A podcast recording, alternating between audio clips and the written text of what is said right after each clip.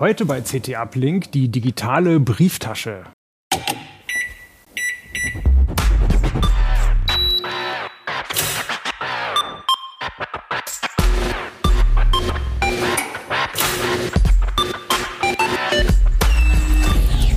CT Uplink. Moin Moin, herzlich willkommen bei CT Uplink, dem Podcast der Computerzeitschrift CT aus dem Heise Verlag. Ähm, mein Name ist Jörg Wirtgen. Heute geht es um ein Thema aus CT 323 und wir haben sie jetzt noch gar nicht hier, äh, weil wir ein bisschen früher aufzeichnen. Äh, die digitale Brieftasche. Naja, es ist ganz einfach. Wer hat denn überhaupt noch Briefe in seiner Brieftasche? Wir schreiben alle E-Mails.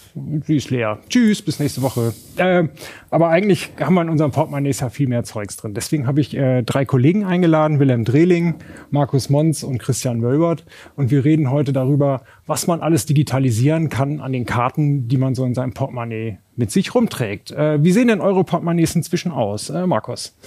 Ähm, ich bin da noch ein bisschen klassisch unterwegs. Ähm, bei mir ist das Portemonnaie ziemlich fett, weil ich eigentlich alle Karten, die ich auch digital im Handy habe, ich trotzdem noch im Portemonnaie liegen. Christian. Äh, ja, ich habe ähm, paar Probleme mit, ähm, mit Karten, die brechen in meinem Portemonnaie äh, gerne durch. Ähm, meinen Führerschein habe ich mit Tesafilm äh, bisschen stabilisiert. ähm, ich habe jetzt alle Karten hier in dieses eine Fach zusammengestopft, damit die nicht mehr so leicht brechen. Und deswegen muss ich halt immer sehr aufwendig äh, sortieren, wenn ich irgendwie an der Supermarktkasse irgendwie dann doch mal mit Karte zahle statt mit dem Handy oder so. Und das nervt. Okay, Wilhelm, wie machst du es? Ja, also ich habe meine Karten so gut es ging reduziert. Also alle Kundenkarten zusammengestaucht, dass sie in meinem Handy gegangen sind. Und der ganze Rest ist in so einem Mini-Portemonnaie jetzt drinne, wo halt alles ist, was ich noch nicht dem Handy anvertrauen möchte, auch wenn es sicher ist, wie Markus bewiesen hat in seinem Artikel, wie meine Sparkassenkarte, die Tür, äh, die Karte für die Tür, Mensa-Karte, also alles, was ich nicht digitalisieren konnte, ist jetzt zu einem winzigen Portemonnaie zusammengestaucht und falls nötig, habe ich immer noch ein Backup auf dem Handy. Das sieht cool aus. Für die äh, Zuhörer, die uns als Podcast hören, du hältst hier wirklich nur so ein kleines Plastikding, äh, ein Plastiktäschchen, was so groß ist. Das ist aus Metall tatsächlich, das hat auch ordentlich Gewicht. Mhm. Oh, und äh, fühlt sich gut also in der Hand an, also wertig, sage ich mal. Gibt super viele Modelle davon und Mhm.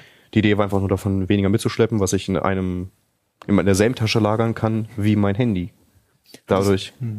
Hat das auch gleich noch einen NFC-Schutz? Es gibt solche Modelle, aber ich glaube, in der Praxis ist es noch gar nicht so bewiesen, dass wenn du nachher rangehst, dass es tatsächlich ausgelesen werden kann. Also solange das noch nicht der Fall ist, dass es beim Vorbeigehen irgendwie abgescannt werden kann, bleibe ich noch bei dem Modell. Cool.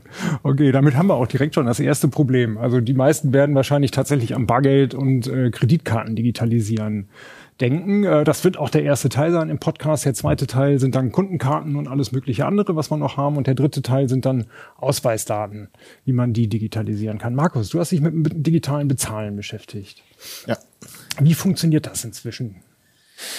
Ähm, also wenn man den Bogen ein bisschen weiterspannt, gibt es verschiedene Verfahren. Ähm, es gibt auch Verfahren mit äh, QR-Codes, die sind zum Beispiel in Asien ziemlich verbreitet, aber in Europa und in Nordamerika ist es vor allen Dingen mit NFC. Das heißt, die Handys haben ähm, einen NFC-Chip, einen NFC-Sender-Empfänger. Die Karte wird digitalisiert äh, auf dem Handy.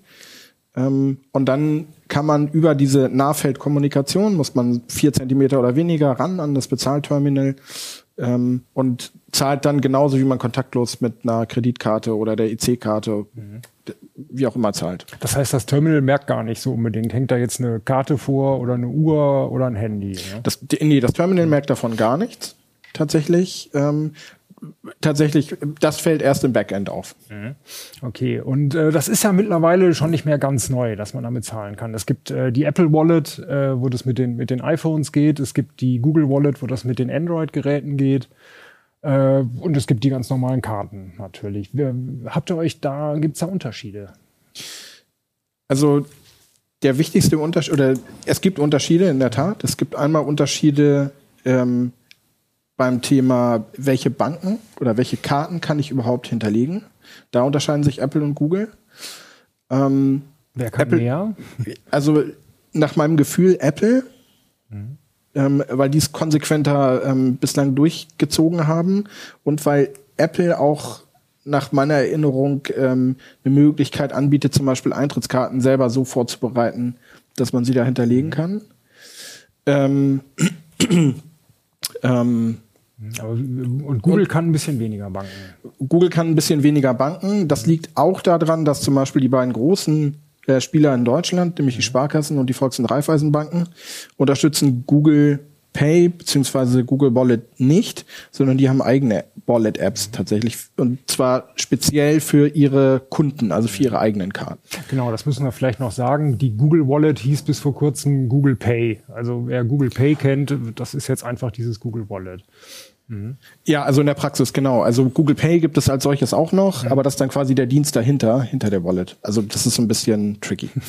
Okay. Ach so, das heißt, wenn ich ein Android-Handy habe, habe ich die Wahl. Traue ich Google äh, zu, mein, mein Konto zu digitalisieren oder, oder als, als Pay-Möglichkeit zu hinterlegen? Oder bin ich bei einer Sparkasse, dann kann ich auch deren App benutzen. Dann kann ich auch deren App nutzen. Das geht bei Apple nicht. Das geht bei Apple nicht. Bei Apple kannst du, wenn du mit NFC bezahlen willst, tatsächlich nur mit der Apple Wallet bezahlen, ähm, weil Apple seine NFC-Schnittstelle nicht freigibt für Drittdienstleister. Eigentlich müssen sie es nach ähm, EU-Vorgaben. Ähm, sie sind da im Augenblick in so einem hinhaltenden Gefecht. Ähm, das ist ein großes Streitthema. Ähm, Ausgang ungewiss. Und die Sparkassen und die Volks- und Raiffeisenbanken haben sich auch lange dagegen gewehrt, weil die genau ihre eigenen Apps eigentlich auch auf die Apple-Handys, also auf die äh, iPhones bringen wollten. Ähm, und irgendwann sind sie dann eingeknickt und haben gesagt, okay, also junge, vor allen Dingen junge Kundschaft fragt es nach und ähm, wir können uns dem nicht verschließen. Und speziell die Sparkassen sind sogar einen Schritt weiter gegangen. Ähm, da kann man nicht nur Kreditkarten, also Karten, die von ähm, die über Visa und Mastercard laufen, hinterlegen, sondern bei den Sparkassen kann man tatsächlich in Apple Pay auch die Girocard hinterlegen, also die EC-Karte. Die ist ja sonst nicht, ähm, bislang zumindest, also es fängt jetzt an, wäre nochmal ein eigenes Kapitel, ähm, bislang nicht online fähig, da geht es. Genau, die EC-Karte, was ja alle glauben, das ist das Zahlungsmittel, die gibt's ja eigentlich schon seit wie lange nicht mehr? Seit 2007 tatsächlich. Ja. Also seit 2007 heißt die Girocard offiziell. Ähm, aber wenn sich so ein Sprachgebrauch einmal eingeschliffen hat, dann ist der halt da. Deswegen, ähm, ähm, ja, ich sag mal, die Nerds, die werden dir sofort sagen, die heißt Girocard. Und ich würde sagen, das ist der Sprachgebrauch. Ne? Ja. Okay, gibt's bei, äh, bei Android eine Möglichkeit, eine Girocard zu hinterlegen? Äh, ja, eben mit, äh, also nicht bei, bei, bei Google halt nicht. Da geht es nicht. Ähm, und ähm, fürs Bezahlen im Laden kannst du eben äh, bei den Sparkassen, bei den Volksbanken das benutzen. Es bietet tatsächlich auch noch im Rahmen seines Online-Bankings die Deutsche Bank sowas an. Das würde ich jetzt aber nicht als Wallet sehen. Ähm, und ja, also ähm, das ist im Augenblick so ein bisschen, ähm, äh, jetzt habe ich den Faden verloren. Genau, es ist ja schwierig. Also im Prinzip kann man eine Kreditkarte dann auf sein Handy packen. Ähm, wie sind so eure Erfahrungen damit? Macht ihr das? Nutzt ihr das Zahl- Zahlen per Handy? Also bei mir war es so, dass ich halt eine Zeit lang relativ oft die Handys gewechselt habe. Und ähm, dann war es immer relativ aufwendig, das Zahlen mit dem Handy immer wieder neu einzurichten. Ähm, ich bin zum Beispiel bei einer, bei einer Online-Bank, ähm, wo ihr, ich dann immer bei der Hotline angerufen habe und das ähm, freischalten lassen habe. Das war halt sehr nervig. Ich glaube, es geht auch über die App, das wusste ich aber eine Zeit lang nicht und irgendwann habe ich es dann gelassen und habe dann wieder mit Karte gezahlt und jetzt bin ich gerade von Android auf iOS umgestiegen und dann habe ich mir halt nochmal äh, das angetan und das wieder eingerichtet und ähm, jetzt nutze ich es auch wieder, aber manchmal, wenn ich das Portemonnaie dabei habe, finde ich es fast genauso schnell, die Karte rauszusuchen. Okay, wie machst du's? Ähm, ich habe nur eine einzige Karte und das ist eine Sparkassenkarte und ich war noch ein bisschen ein bisschen zu faul und ein bisschen ich bin noch nicht richtig reingefuchst, um mich zu entscheiden, dass meine einzige Karte, die ich mitschleppe, die mit Bezahlen zu tun hat, auch tatsächlich zu digitalisieren. Das müsste ich ja dann in der Sparkassen-App auch direkt machen. Habe ich zwar eigentlich schon für diesen TAN-Verifizierungsverfahren, aber kommt vielleicht noch, kommt vielleicht noch. Wie machst du's, Markus? Ähm, ich mache es tatsächlich querbeet. Also ich äh, kommt immer ganz drauf an. Ähm, mal nutze ich das Handy, womit ich ungern mit dem Handy bezahle, weil generell, um den Überblick zu behalten, sind halt Kreditkarten. Das ist zum Beispiel der Nachteil bei Banken, die äh, von Visa und Mastercard keine Debitkarten rausgeben, ähm, wo dann eben nur einmal im Monat abgebucht wird. Ähm, ich zahle aber auch bar. Also ich bin da echt so völlig situativ. Was bei mir halt ein Faktor ist, ähm, ich brauche zwei Karten, ne? einmal für das Gemeinschaftskonto und einmal fürs eigene Konto. Mit deiner und, Frau Na, mit meiner Frau, genau. Und ähm, ich finde es irgendwie, wenn man die Karten haptisch in der Hand hat, irgendwie ähm, ist es irgendwie mir klarer, mit welcher Karte ich jetzt bezahlt habe. Und wenn ich dann nur auf dem Display einmal swipe, um das hoch und runter zu schieben, wenn ich das zehnmal gemacht habe, dann ist es vielleicht äh, auch irgendwie drin. Aber im Moment habe ich ähm, so das Gefühl, habe ich jetzt wirklich mit der richtigen Karte gezahlt?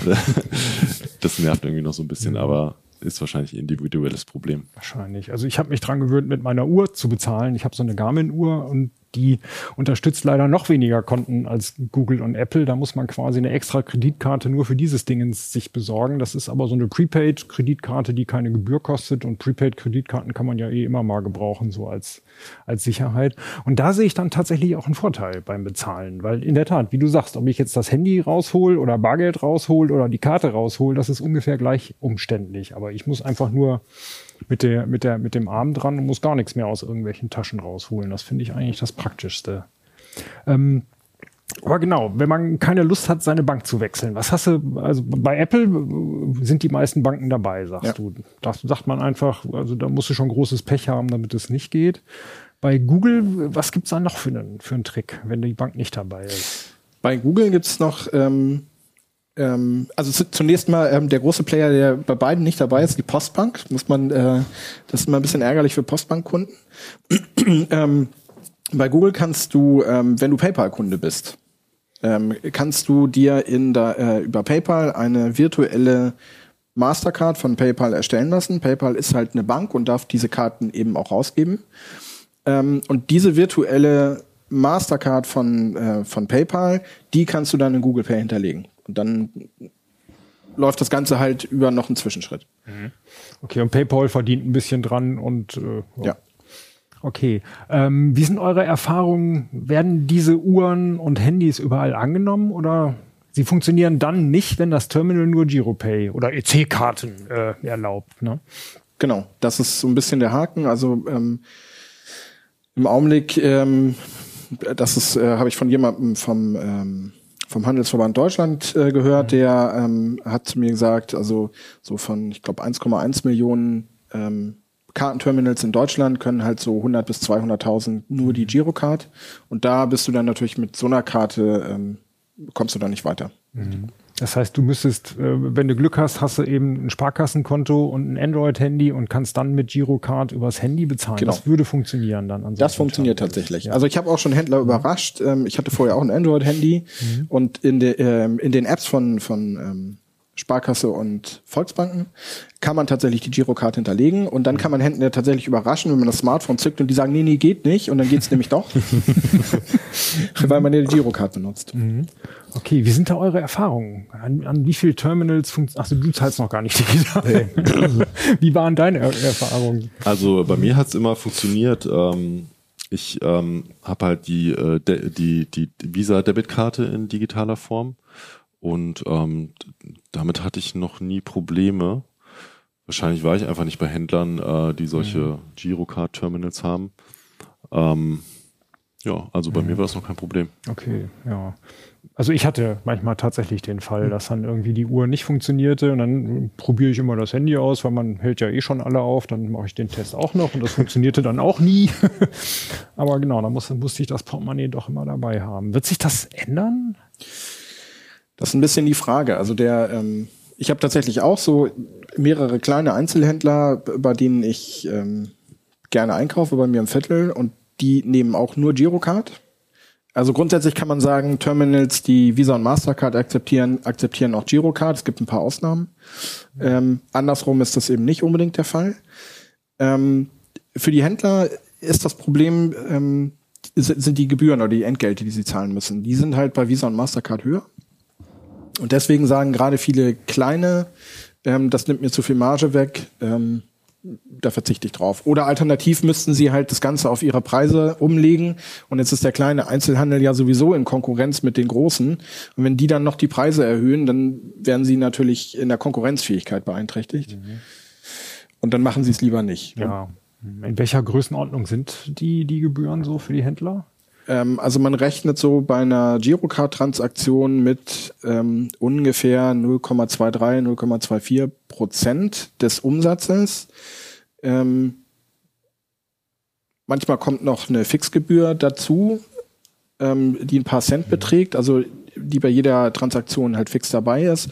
Und bei Visa und Mastercard geht das schnell Richtung 1% und teilweise sogar mehr. Also es hängt dann auch ein bisschen davon ab, was für einen Anbieter man hat. Also es gibt auch Anbieter, die tatsächlich, ähm, ähm, also SumUp zum Beispiel wäre so ein, so ein Anbieter, die, die extra für, für ähm, kleine Einzelhändler Lösungen anbieten. Ähm, da zahlt man dann aber auch schnell mal für eine Kreditkartentransaktion dann 1,9 Prozent oder so. Okay. Das ist für einen Händler natürlich dann wirklich viel. Auf der anderen Seite hat er eben den Vorteil, dass er damit auch Laufkundschaft bedienen kann. Die sehe ich tatsächlich immer mehr. Diese Sum-Up-Terminals, das sind so kleine Dinger, die hm. wir haben sogar uns äh, zum Testen eins gekauft, mit dem wir die ganzen Uhren immer ausprobieren und das landet dann beim Kollegen Keno immer alles auf seinem Privatkonto, abzüglich der so und so viel Prozent. Ja. Und die sehen wir tatsächlich auch immer mehr in den Läden. Das, und, und so kann sich jeder für, je, für wenig Geld auch eine Möglichkeit einrichten, selber Geld zu empfangen, dann digital ist. Also Händler, die viel, die viel Umsätze haben, für die ist das tendenziell eher nichts. Die sollten sich ähm, tatsächlich einen, einen anderen Dienstleister suchen. Aber mhm. wer sporadisch mal sowas annimmt und da nicht dann blank dastehen will, ähm, für den ist das halt aus meiner Sicht eine, ähm, eine ganz passable Lösung. Wie sieht's mit der Sicherheit aus, wenn einem das Handy geklaut wird oder die Uhr oder was auch immer? Also das erstmal die, die, das grundsätzliche Ding ist, ähm, bezahlen mit dem Handy oder mit der Uhr ist sicherer als äh, mit der Karte selber oder beziehungsweise ähm, auch das Mittragen. Wenn, also Voraussetzung ist immer, du hast es gut genug gesichert. Also wenn du dein Handy mit einem schlampigen, äh, mit einer schlampigen PIN sicherst, dann hilft dir das auch nicht so viel. Aber wenn du, ähm, wenn du das gut gesichert hast, ähm, dann kannst du damit nicht viel anfangen. Ähm, du kannst im schlimmsten Fall bis 50 Euro als ähm, ähm, Kleinbetrag, wo du dich nicht mhm. authentifizieren musst, abbuchen. Das geht aber auch nur noch mit ganz wenigen Handymodellen. Ansonsten musst du das Handy halt immer freischalten, bevor du bezahlst. Mhm. Und damit hast du im Grunde genommen schon die erste Hürde aufgebaut. Ähm, und dann ist auch egal, wie groß der Betrag ist. Ähm, die Karte kann man auch nicht auslesen. Also die Karte wird nicht ähm, mit den Originaldaten gespeichert, sondern mit einer ähm, mit einem Platzhalter als 16-stellige Nummer, ein Token. Ähm, und dieses Token wiederum ähm, geht auch bei der Zahlung ähm, nicht einfach so unverschlüsselt, also nicht einfach so auf die Reise, sondern wird noch äh, flankiert mit einer Gerätekennnummer, die extra erzeugt wird, wenn man die Karte hinterlegt. Ähm, und das geht dann mit einem Kryptogramm zusammen auf die Reise und das Verfahren ist eigentlich sicher. Also ich habe nicht, noch nicht gehört, dass das irgendwie geknackt worden ist. Mhm ähm, der Angriffspunkt ist immer Social Engineering, also dass man die Leute irgendwie dazu bringt, irgendwas zu tun, äh, um quasi den Sicherheitsmechanismus selber auszuhebeln. Mhm. Das heißt auch mit einem geklauten Portemonnaie kann ein Dieb viel mehr anfangen. Der hat erstmal das Bargeld ja. und der hat dann auch die Kreditkarte, wo sämtliche Daten inklusive des Namens draufstehen. Und wenn einer ein Handy klaut, dann kriegt er dann im Allgemeinen noch nicht mal meinen Namen raus. Ne? Nee, er kriegt ähm, eben diese, ähm, ist genauso eine 16-stellige Nummer. Ähm, das ist aber wie gesagt ein Platzhalter und äh, mit dem kann er nichts machen. Also das Ding kommt dann im Netzwerk an. Äh, das Netzwerk versucht die richtige Nummer zuzuordnen, sieht, dazu gibt's keine und sagt Zahlung abgelehnt. Und damit ist das Thema dann durch. Ähm, das Ablaufdatum wird, glaube ich, auch noch mit rausgegeben. Das ist dann aber eh unwichtig und der Name eben nicht. Mhm. Eine Gefahr geht ja von Handys aus. Wir sind ja alle faul und es gibt bei Apple und bei Android ja die Möglichkeit, sein Handy automatisch zu entsperren, wenn irgendein wenn man im heimischen WLAN ist oder wenn man irgendein sicheres Gerät oder so dabei hat. Das ist dann wahrscheinlich nicht so ratsam. Ne? Da würde ich dann tatsächlich drauf verzichten. Ja. Und ehrlich gesagt, mit, ähm, also jetzt speziell bei Apple, ähm, wobei ähm, die Android-Handys haben es ja auch ähm, zum größten Teil mittlerweile, wenn man eine Gesichtserkennung hat, die das Handy entsperrt, ähm, dann ist das kein Komfortverlust. Ja. Mhm. Und gerade unterwegs, also gerade mit einem Bluetooth-Kopfhörer, mit dem man in der Bahn sitzt, sollte man sein Handy also nicht automatisch koppeln. Dann. Bei, bei Samsung-Handys war es ja, glaube ich, noch, noch kritischer. Ne? Ich glaube, die waren das vor allen Dingen. Wenn ich mich äh, richtig erinnere, dann hatten die da tatsächlich so eine, so eine kleine Lücke. Ja. Da Stimmt, normalerweise wird der NFC-Chip ja auch abgeschaltet. Wir haben ja. ja. mal vor ein paar Jahren diesen Trick ausprobiert, dieses Sum-Up-Gerät einfach bei Leuten hinten an die Hosentasche zu halten, wo so das Portemonnaie drin war. Ähm, Hat manchmal geklappt, aber mit den Handys eben nicht, weil die den NFC-Chip ja auch wieder ausschalten dann. Mit Ja. dem Portemonnaie klappt es nicht, weil da sind 17 NFC-Chips drin und, und die Geräte wissen gar nicht, was sie da lesen sollen. Und beim Handy muss der NFC-Chip ausgeschaltet sein und das ist der Fall, wenn es gesperrt ist. Ne? Dazu kommt dann, das ist natürlich auch noch super auffällig, weil jetzt muss ja jemand tatsächlich den Punkt treffen. Das heißt, der geht da quasi wie am Flughafen mit der Sonde an dir lang und, und alle drumherum denken, hä, was hier los? ähm, also das Szenario ist relativ unwahrscheinlich und dann im nächsten Schritt muss die Transaktion ja auch noch irgendwo verbucht werden. Ähm, Das heißt, dann, er wird nach zwei Tagen auffallen, so ein Typ. Ja, also ähm, deine, deine Hausbank, wenn du das halt meldest, wird sagen, Moment, okay, wo ist das Geld hingegangen? Ähm, das prüfen sie nach und dann sagen sie bei der Empfängerbank, ähm, hier, was ist das? Äh, wem gehört das Konto? Das ist illegal. Ähm, und dann muss die Empfängerbank entweder ähm, quasi den, den, äh, also das läuft dann über Staatsanwaltschaft, Polizei, aber muss dann jedenfalls den Namen bekannt geben. Und wenn sie das nicht kann, dann kriegt sie wiederum Ärger, weil sie die ähm, Identifikation nicht richtig ausgeführt. Das heißt, der Aspekt, äh, im Prinzip ist Zahlen per Handy sicherer als Zahlen per Brieftasche. Ja, so würde ich das sehen. Dann Also Datenschutz ist natürlich noch wichtig. Bargeld kann man natürlich einfach loswerden. Keiner kann nachvollziehen, wo man bezahlt hat. Wenn man per Handy bezahlt, horchen ja ein paar mehr mit. ne? ja, also ähm, da lohnt sich ein Blick aufs Geschäftsmodell. Ähm, da würde ich tatsächlich jetzt an der Stelle auch noch Samsung mit einbeziehen. Samsung Pay. Samsung hat, ähm, würde ich sagen, in dem Sinne keine Wallet, sondern bei, Wallet, äh, bei, bei Samsung läuft das halt über ein Zwischenkonto ähm, bei der Solaris Bank. Das ist ein spezieller Dienstleister ähm, für, für solche Geschichten. Ähm, und ähm, ähnlich macht es auch Apple. Ähm, beide ähm, sind halt an den Umsätzen beteiligt. Also beziehungsweise an den Umsätzen nicht beteiligt, sondern ähm, für jeden, jeden Umsatz, den man mit einer Karte macht, muss der Händler eine Teilgebühr an die ähm, Bank des Kunden zahlen. Und ähm, daran sind Apple und äh, soweit ich weiß auch Samsung dann jeweils beteiligt. Und darüber, also das ist deren Geschäftsmodell und Google macht das nicht, sondern Google ähm, behält sich halt vor, quasi Daten zu sammeln. Das heißt, Google weiß durchaus, wo man einkauft und Google wie viel weiß- Geld man bezahlt. Ja. Also die wissen aber auch nur, wie viel insgesamt. Was sie nicht wissen, ist, was einzeln auf dem Bon drauf stand. Ähm, und in dem Zusammenhang auch, also die Apps von, von Sparkassen und ähm, Volks- und Raiffeisenbanken, die rücken soweit auch keine Daten raus. Google kann aber natürlich sehen, ich habe die, äh, die App ähm, in dem und dem Geschäft ähm, benutzt. Also die wissen dann nicht, wie viel und so, aber grundsätzlich ist das zumindest technisch erstmal möglich. Okay, das heißt, man muss Google schon so ein bisschen vertrauen, dass die äh, das Ja. zumindest nur zu Werbezwecken nutzen, was sie da erfahren. Genau, und ich würde ähm, in dem Fall dann zum Beispiel die Standorterkennung auch einfach abschalten.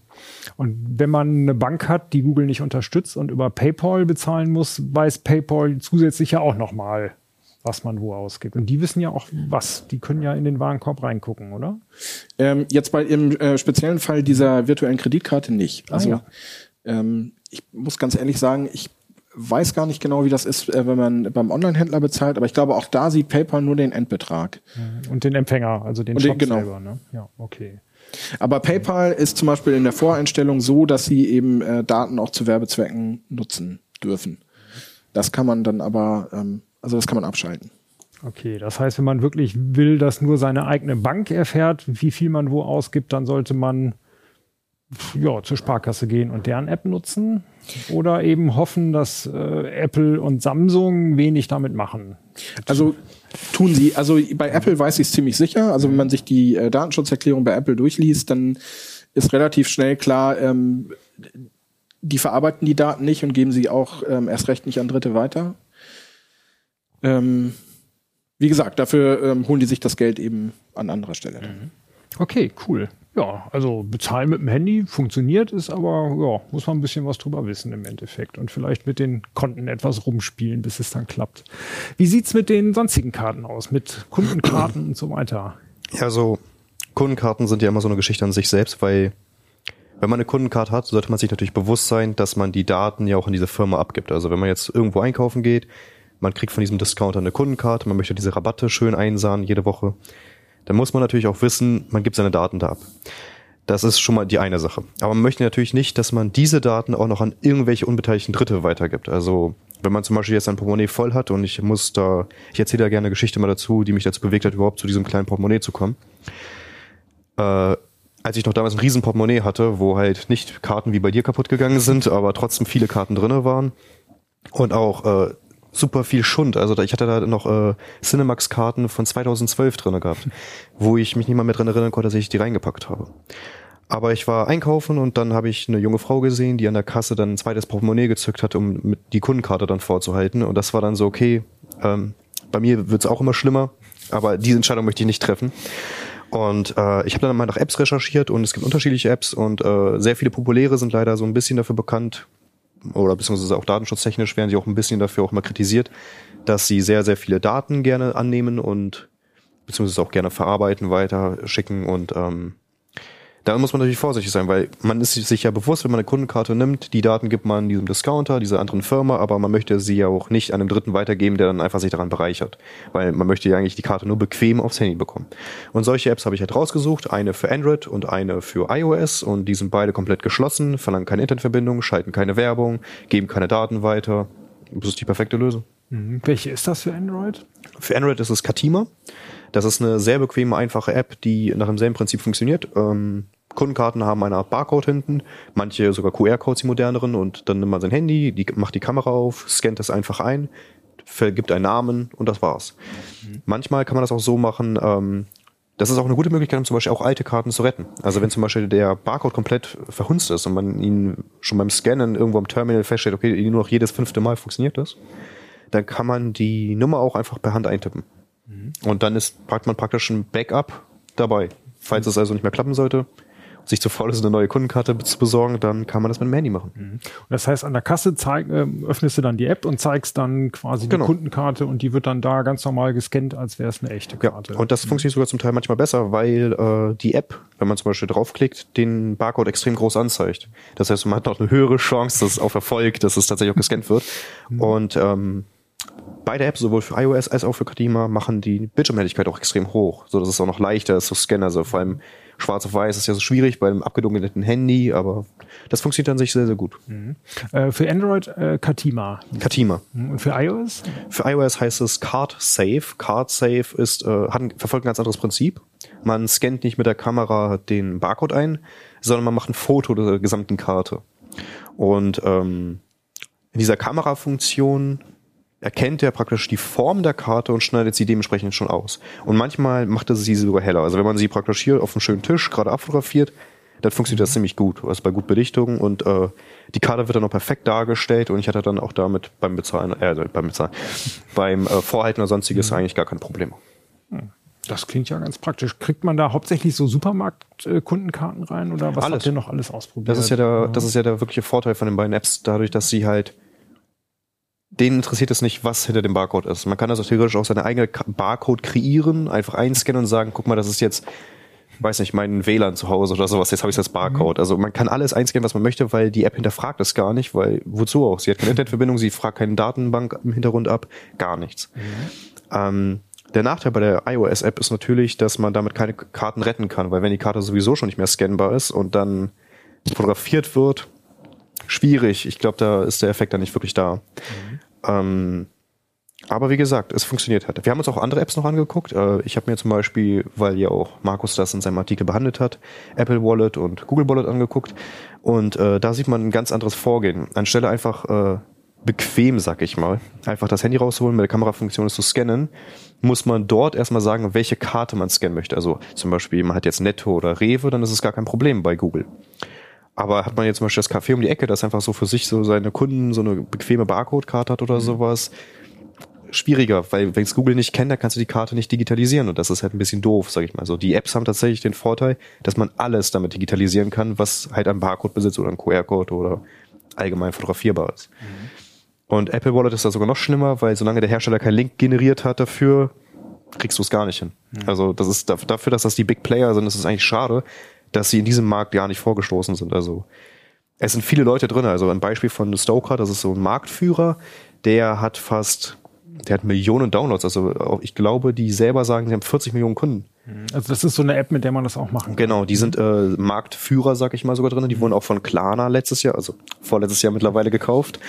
Und ähm, ja, die App äh, macht das halt, die verdient sich halt an den Daten natürlich. Also die sagen natürlich nicht, dass sie Daten jetzt direkt nehmen. Ich will jetzt nicht was Falsches sagen hier, aber ähm, zum Beispiel sagen sie, sie nehmen tatsächlich diese Daten, verarbeiten sie, wenn man die Standortdaten aktiviert hat. Und das passiert tatsächlich auch so, so ein bisschen unbewusst, sag ich mal. Wenn man zum Beispiel, ich habe das mal getestet mit einer Fressnapfkarte, die ich zu Hause habe für die Katze, wenn man halt seinen 10 Kilogramm Sack Futter da kaufen möchte. Und dann steht da unten zum Beispiel, anstelle dass man einfach sagt, okay, hier Postleitzahl eintippen und hat jetzt hier eine Adresse, wo man halt gucken kann nach einer Lehne um die Ecke, sagt er, ja, bitte aktiviere Standortdaten, dann können wir dir sagen, was der Laden am der nächste ist und die Öffnungszeiten davon. Das heißt, so gibt man halt mit einem Klick ganz einfach plötzlich die Standortdaten frei und dann können sie halt alles auch damit machen. Obwohl man nur eigentlich eingewilligt hatte, wenn man sieht gerade, oh, ich möchte eigentlich nur sehen, wo ist der nächste Laden. Also sind diese Apps, die du empfiehlst, schon auf jeden Fall die sichereren. Ne? Ja, ich glaube, Christian hatte auch eine davon mal ausprobiert. Genau, ja. Also ich habe ähm, bin da direkt hellhörig geworden. Mich hat es immer so genervt, dass ich äh, so eine Barcode-Karte brauche für die Kletterhalle. ähm, und ich habe die dann immer zu Hause gelassen, habe dann da meinen Namen gesagt. Äh, dann können die auch kurz im Computer gucken, ob ich wirklich der Kunde bin und gleichen halt das Foto ab. Ähm, aber dann irgendwann äh, meinten sie dann, ja, das ist der, der nie seine Karte dabei hat. Also bin ich schon negativ aufgefallen anscheinend. Und dann habe ich ähm, Hauptsache, man hat irgendein Image, ne? mit äh, der von ja, mit der von Wilhelm empfohlenen App habe ich dann halt diese äh, Karte dann auch diese Barcode-Karte von der Kletterhalle äh, ins Handy ähm, übertragen und seitdem funktioniert das auch super und das ist einfach ähm, viel angenehmer. Dann kann ich das Portemonnaie wirklich komplett zu Hause lassen, ähm, weil zum Klettern brauche ich ja keinen Personalausweis und äh, dann muss ich mir da nicht extra ein Schließfach ausleihen. Also das ist schon ganz gut. Das Handy kann ich in der Tasche lassen und ja.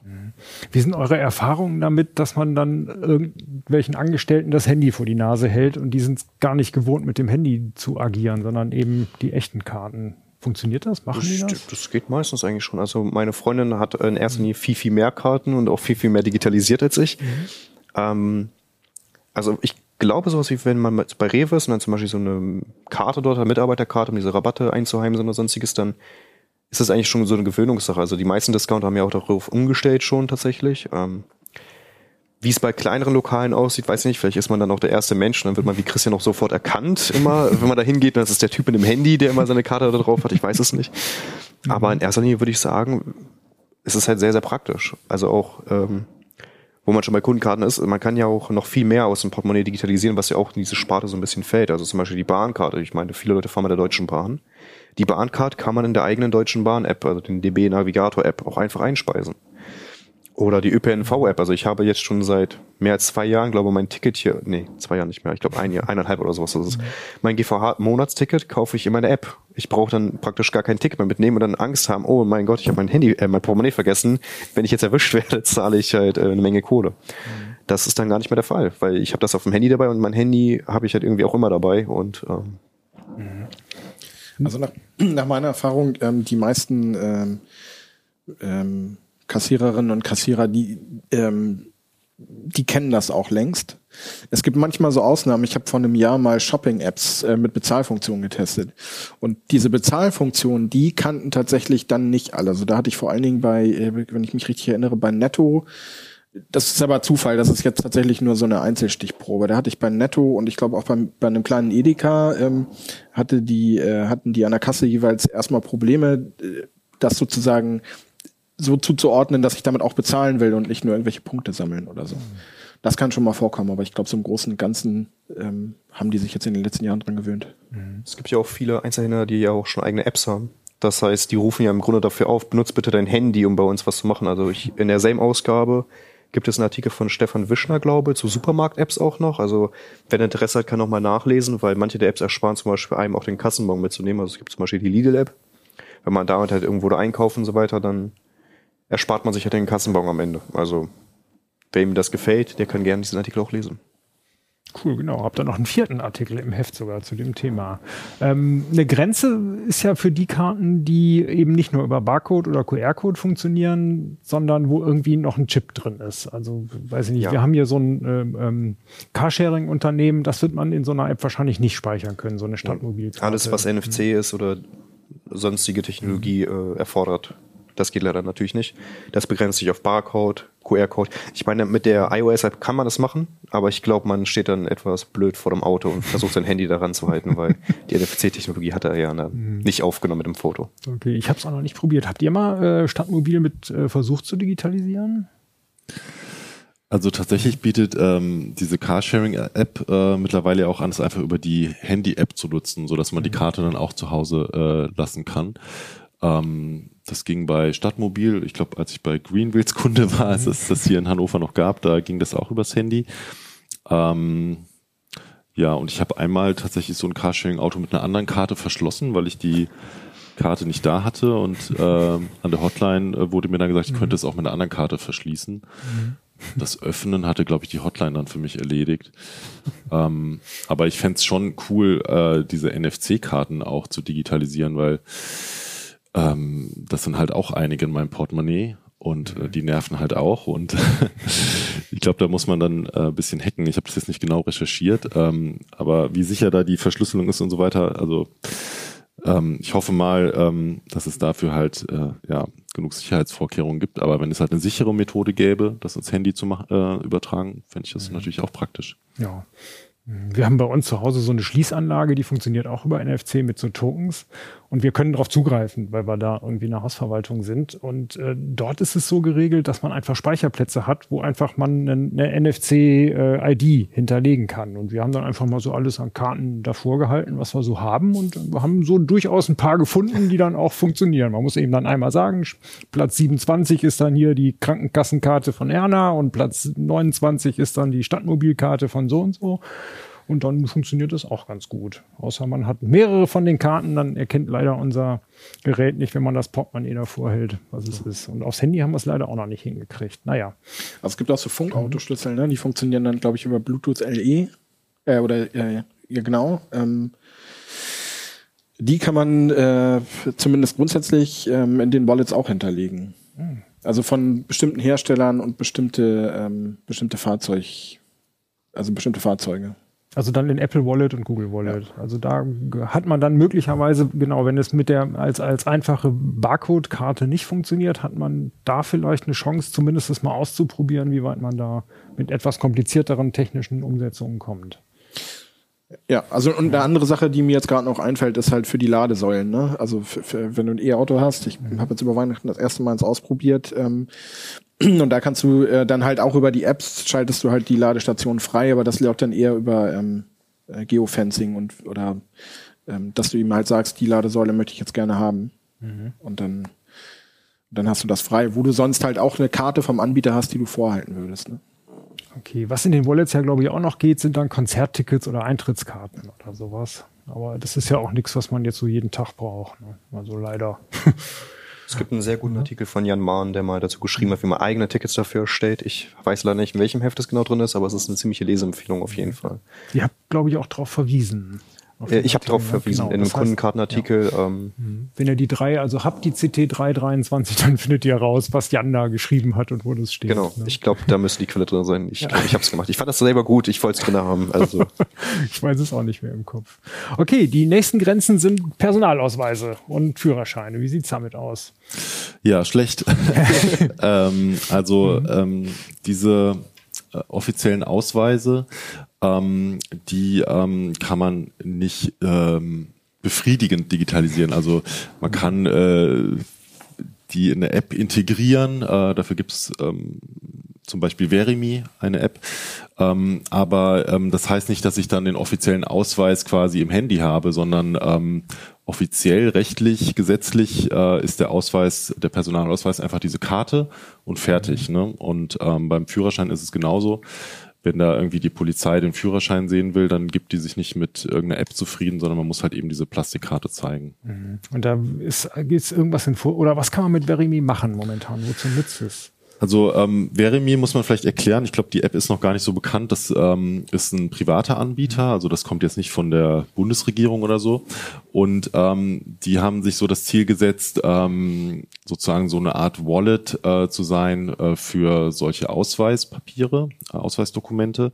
Und äh, die haben tatsächlich Prozesse eingerichtet, äh, mit denen man halt Personalausweisdaten und Führerscheindaten in die App hineinbekommt. Und äh, die Idee ist dann, dass man die dann ähm, verwendet dort, wo es halt eben rechtlich möglich ist. Ähm, also könnte man vielleicht drüber nachdenken beim Hotel-Check-In oder beim Carsharing, Mietwagen oder sowas. Ähm, aber da kommt halt auch noch dazu, äh, bei diesem ganzen Thema Ausweise gibt es noch dieses Henne-Ei-Problem. Also das äh, digitalisiert noch kaum ein Nutzer und deswegen ist es halt für Unternehmen auch noch nicht so spannend, diese Apps dann zu akzeptieren. Und deswegen ist da einfach noch nicht so viel ähm, im Alltag möglich, wie jetzt bei den anderen Themen, die wir besprochen haben. Mhm.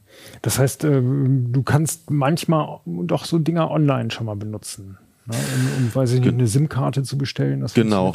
Also ähm, online ist da ähm, das ist mehr möglich, mhm. ähm, weil ähm, wir haben ja den ähm, elektronischen Personalausweis, äh, wo ein Chip drin ist und ähm, den kann ich nutzen, um mich halt quasi online zu identifizieren. Mhm. Ähm, aber das ist äh, kein ähm, ja, passt nicht so recht zu dem Thema Wallet und digitale Brieftasche, weil mhm. ähm, das mache ich ja erstens mal nicht unbedingt unterwegs, ne, sondern ich sitze zu Hause auf dem Sofa, will mir eine neue SIM-Karte bestellen. Und vor allen Dingen ähm, ist dieser Ausweis äh, Chip ja wirklich in der Karte drin. Also das dann brauche ich auch die Plastikkarte. Das ist jetzt mhm. kein digitaler, körperloser Ausweis. Ähm, die Bundesregierung arbeitet halt daran, diesen, diese E-Perso-Funktion auch ins Handy zu integrieren aber das ist jetzt auch noch nicht da. Das kommt vielleicht irgendwann in diesem Jahr. Und äh, dann ist es aber auch was, was ich ähm, nicht mal eben schnell jetzt irgendwie ähm, bei der Post, wenn ich ein Paket abhole, äh, dann vorzeigen kann, sondern das ist halt eben nur für die äh, Registrierung oder Identifizierung im Internet gedacht. Also es hilft mir nicht dabei, mein Portemonnaie zu Hause zu lassen. Das heißt, der ganze elektronische Ausweiskram ist, hat einen anderen schönen Sinn, um zu Hause online sich ausweisen zu können, aber man muss unterwegs den Kram doch noch dabei haben. Genau, also man kann diese Smart EID, ähm, so soll sie heißen, die soll irgendwann hoffentlich bald rauskommen. Ähm, das, man, also, das ist nochmal was Neues. Es das ist der, jetzt den, äh, den elektronischen Personalausweis, genau, wo man genau. sich online mit äh, äh, ausweisen kann. Genau. Mhm. Und äh, die Handy-Version davon, von mhm. diesem E-Perso, die heißt Smart EID, mhm. äh, soll irgendwann äh, jetzt in diesem Jahr rauskommen. Und ähm, damit kann ich mich äh, quasi übers Internet identifizieren. Das kann ich von zu Hause machen, kann ich auch von unterwegs machen.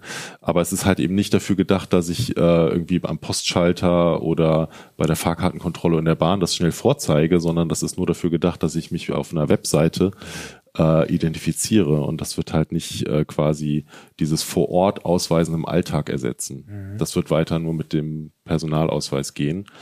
Und es gibt jetzt auch noch keine äh, konkreten Pläne äh, von der Bundesregierung, dieses vor Ort ausweisen, dass ich irgendwie, ich will ein Paket abholen bei der Post, ich muss meinen Ausweis zeigen, dass ich das irgendwie mit dem Handy machen kann. Also das ist noch gar nicht geplant. Hm, okay, und auch EU-weit gibt's da nichts. Also es gibt tatsächlich ähm, EU-weit ähm, den Plan, eine Wallet für Ausweise zu schaffen. Äh, das nennt sich EU-ID.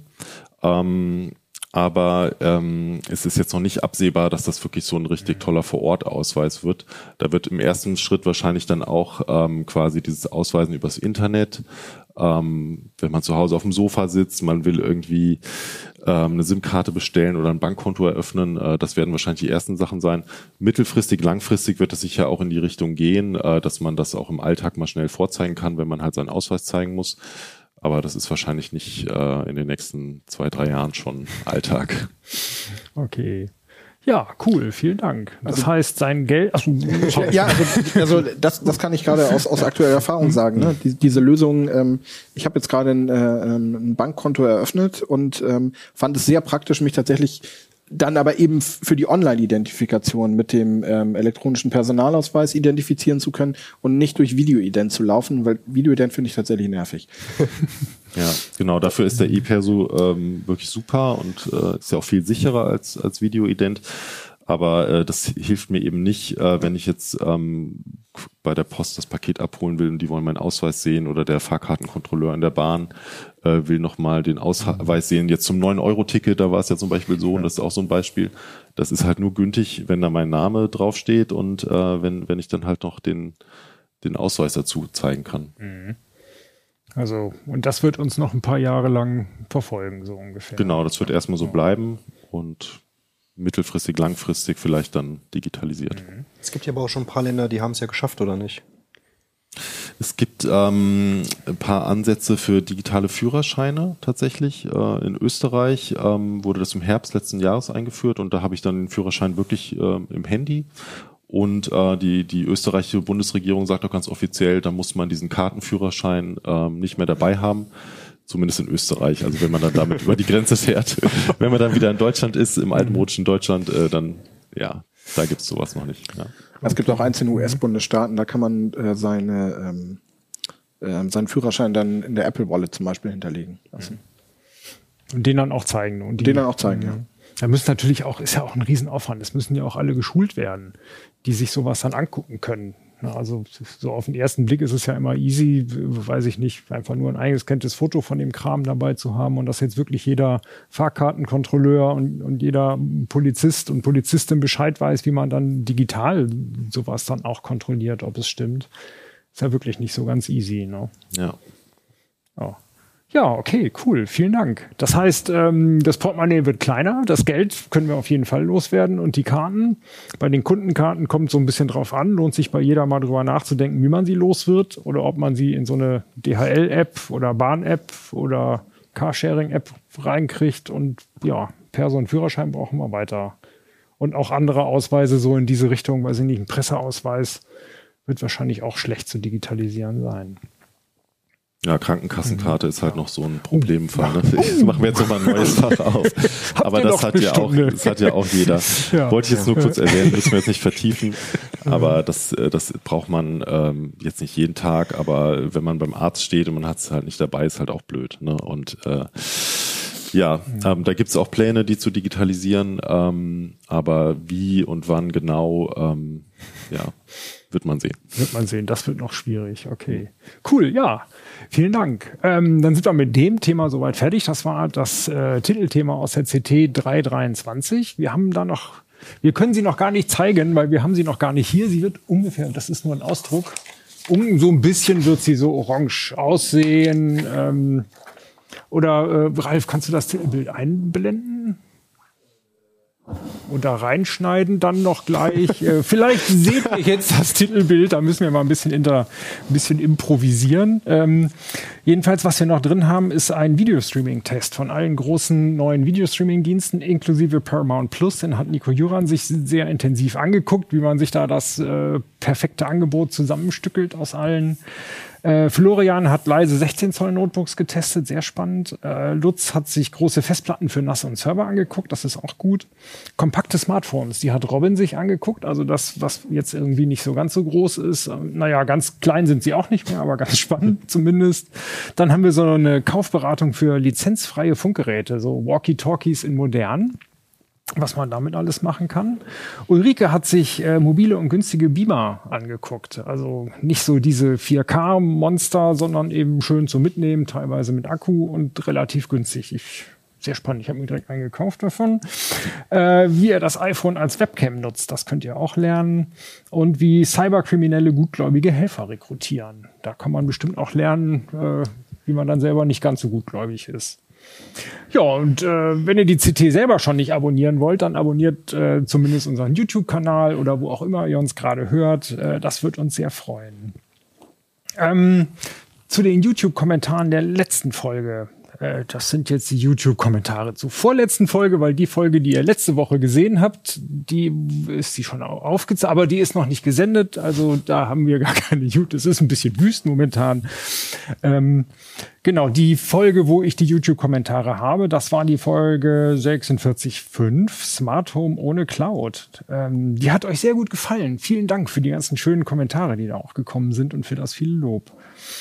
Ähm, Lensflares schrieb, vielen Dank, das war eine super Übersicht. Ein Thema würde mich jedoch noch weitgehend interessieren. Muss ich MQTT weiter neben der Standardkonfiguration absichern oder wie betreibe ich MQTT sicher? So ein kleines Bootcamp wäre klasse dazu. Ja, das sollten wir auch mal tun. Ich wüsste es nämlich auch nicht, wie es ist mit dem Absichern. Wisst ihr das zufällig?